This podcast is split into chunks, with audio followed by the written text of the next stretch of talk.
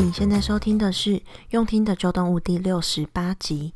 到超市找找看动物福利标章，支持友善经济动物的商品。大家好，我是 Alice。不知道大家买菜的时候会不会去注意各式各样的认证标签？那这些标签呢、其实就是代表了说这些食品经过了严格的控管流程，那让消费者买起来可以更安心。但是啊，过去认证标签的重点放在啊、食品跟安全上面为主嘛。那从肉品的供应链来看，一般来说呢，就是从养殖、屠宰、加工，最后运送到店家里面卖给消费者。那主要呢，过去的标章都是在呃检验说加工后的那一段流程到底有没有符合食品安全的标准。也就是呢，过去的标章都是从人类的角度出发去看，去检视说哦，确认这些肉品、这些商品会不会造成人类的饮食上面的安全问题。但是啊。却忽略了养殖以及屠宰的过程当中，比如说像是生产鸡蛋的母鸡，可能许多的业者为了可以达到更好的经济效益嘛，所以呢就会在 A 四大小的笼子里面就塞了四只的蛋鸡。那他们呢，这些专门生蛋的鸡，他们一生就在这个小小的空间里面度过。那或者是说像猪跟牛等等比较体型大的经济动物，那也常常好几只都被一关在一起，关在比较狭小的空间里面，连可能转身都没有办法。那有些更因为说可能长期缺乏了运动，导致说他们的四肢都退化了，因为基本上他们被关在狭小的空间，根本连转身都有困难，啊、怎么可能运动？所以呢，可能四肢退化了，没有办法好好的走路。那从动物福利的角度来看，确实这是一个呃一直被多数消费者忽略的问题，因为我们在超市里面看不到这些东西，也不了解这些事情，甚至是有人不关心。那但是如果我们先不把重点放在动物福利上面好了，我们呃以一般人的角度去看好了，因为这些呃非人道的饲养方式啊，其实会让这些动物它们更容易生病，那业者就必须要投放更多的呃药物给这些动物。那残留的药物呢，就会造成食品安全上面的问题。所以，就算不关心动物的人，也该关心这个与自己切身相关的食安问题嘛。所以呢，请你赶快听到这边，把今天的这集节目分享给你身边的朋友，不论他们是否跟我们一样关心动物。那在台湾呢，其实每年大概饲养了呃三点七亿只的家禽，也就是鸡、鸭、鹅类的动物。那以及有啊七百九十万头的猪，六万多头的秘鲁牛，就是专门拿拿来生产牛奶的，还有三万多头的公牛。那被用来饲养作为食物或者是生产食物的呃这一些动物们，它们只有比例非常非常少的人，也就是啊比例非常少的动物，它们呢可以在呃比较友善动物一点的环境中度过一生。可是啊，在台湾，嗯、呃，我们有一个叫做台湾动物社会研究会的单位，他们呢经过多年的努力，在今年呢，也就是二零二一年，推出了动物福利标章。那他们呢也成立了一个专门的稽核部门，来让消费者未来可以透过辨识这个动物福利标章，买到更多对动物友善的食品。所以今天我们就来和大家分享，如何透过动物福利标章的建立呢，让更多被饲养的经济动物都可以过得更好。那我们就开始今天的节目吧。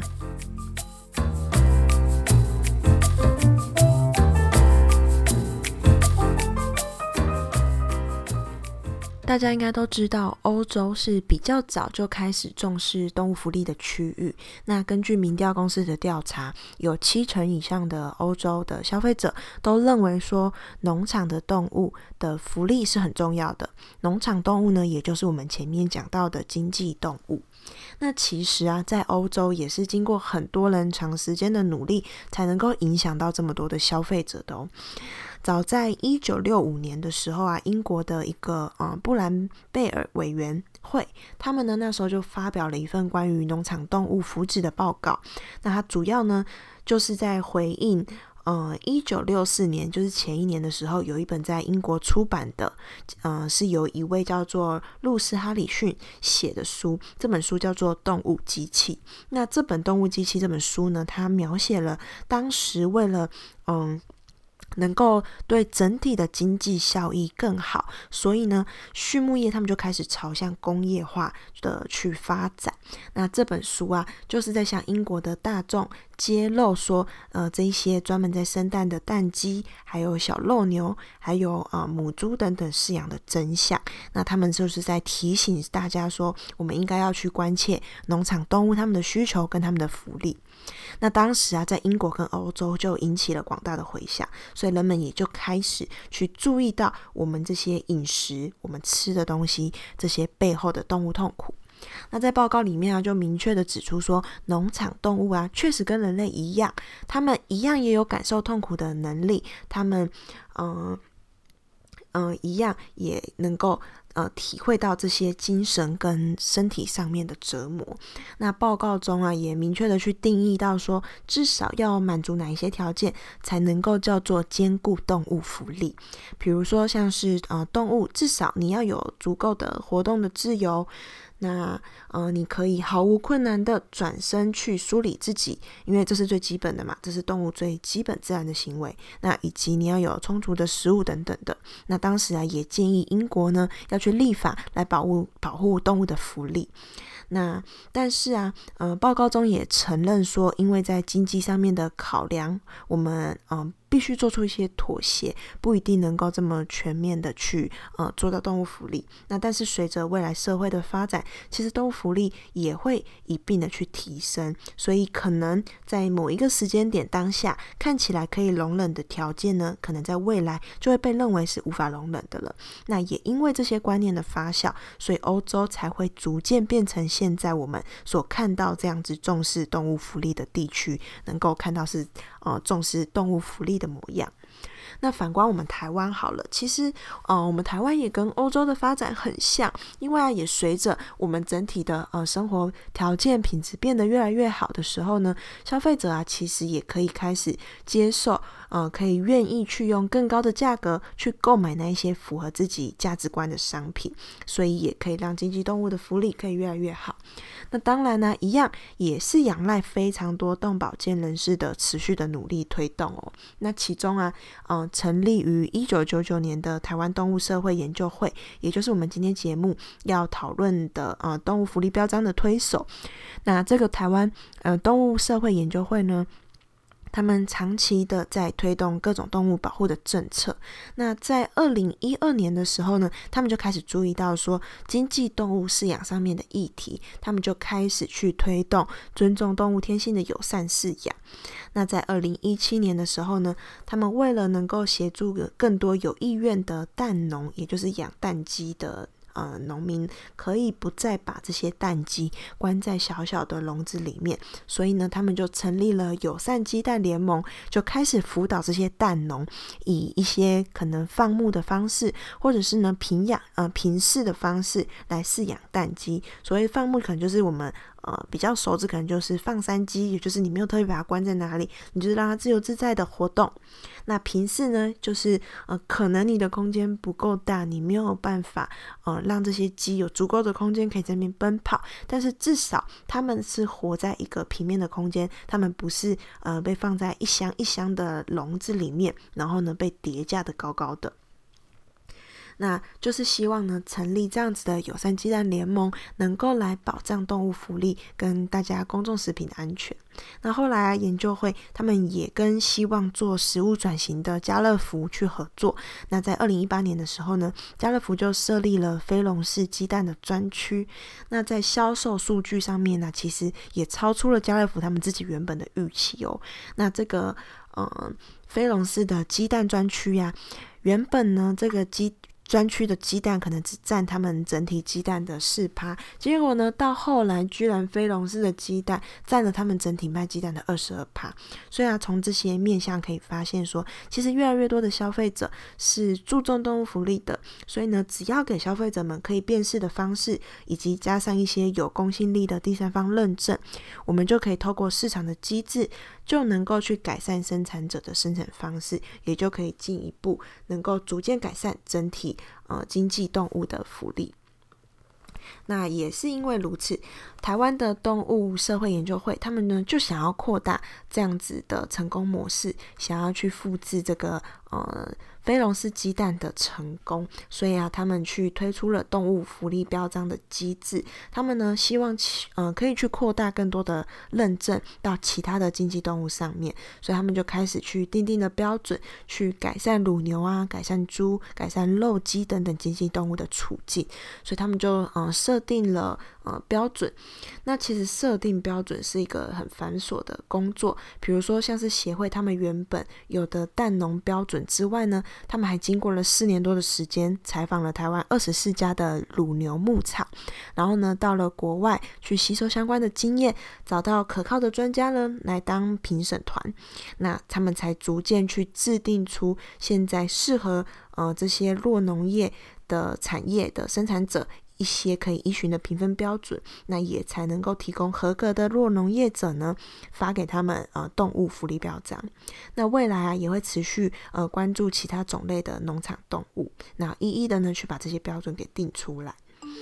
那如果有心想要获得标章的品牌业者或者是呃弱农业者，要怎么去成功申请到这个？呃，标章呢，那主要呢要分为两个部分。第一部分呢，就是要去通过动物福利标章的认证跟稽核的作业。所以你除了要提供相关的资料，提供呃作为审核之外，你也要同意这个团队能够到你的现场去勘察是否呃符合标准。那主要呢会分为活动空间，还有设备及环境，还有嗯、疾病与管理等等的方式。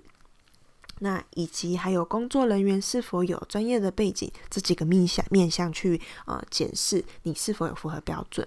那确保了动物是友善饲养的之外呢，第二部分还要通过动物福利标章的产销监管链的审核作业，也就是说让，呃必须要去可以透过供应链去能够追溯到你整个肉品的生产源头，以防有不肖的业者去呃伪冒自己，假装自己是动物福利的业者来。来欺骗消费者。那当然呢，要保护动物呢，其实最理想的状况一定是大家都吃素嘛。但是现实的状况是，大部分的人都还是没有办法改变长期以来的饮食习惯。但是啊，我觉得也不要因为说没有办法达到最理想的状况，就什么都不做。我们还是可以有很多折中的办法，为关心的动物尽一份心力。比如说，像是偶尔吃素，或者是呢，你可以选择动物福利的产品来支持友善动物的品牌。那当然，你就是可以去看说。哦，这个是不是非笼式的鸡蛋？那这些这些肉品是不是有拿到这个动物福利标章等等的方式？那当然，如果你有亲戚朋友恰好是在做呃酪农业，也就是畜牧业的话呢，也可以把我们这集分享给他，让他知道怎么申请到动物福利标章。那也可以吸引到更多爱护动物的消费者来买他的产品。那在心理跟经济上面都支持他们持续在友善动物上面努力。那我觉得真的好的市场机制的运作下，动物的呃福利自然而然的就会随着我们的经济发展，还有我们观念素质的提升。呃越来越好。下一次你走进超市采购的时候呢，不妨你暂时先不要随手拿起你以往习惯买的品牌的东西。那你可以把你的眼光多停留在货架中的每一个商品，看看蛋区里面有多少的非笼式鸡蛋。那非笼式鸡蛋它的价格是如何呢？跟一般的蛋相比是差多少钱呢？那想想看，这个价差是否其实只是省下一杯珍珠奶茶就有了？那想想那杯对你来说。说其实可有可无的真奶，那比起你的理念，比起呃动物那多一点点的自由，是不是其实真奶就显得微不足道了？那是不是其实一杯真奶换取一些动物的一点点自由，换取你自己对自己心灵上更多的满足，其实是非常划算的呢？好，那我们今天的节目就到这边。如果你认同我们，那想要支持我们的话，最简单的方式就是把我们的节目分享出去，分享给更多的人。那我们下次见喽。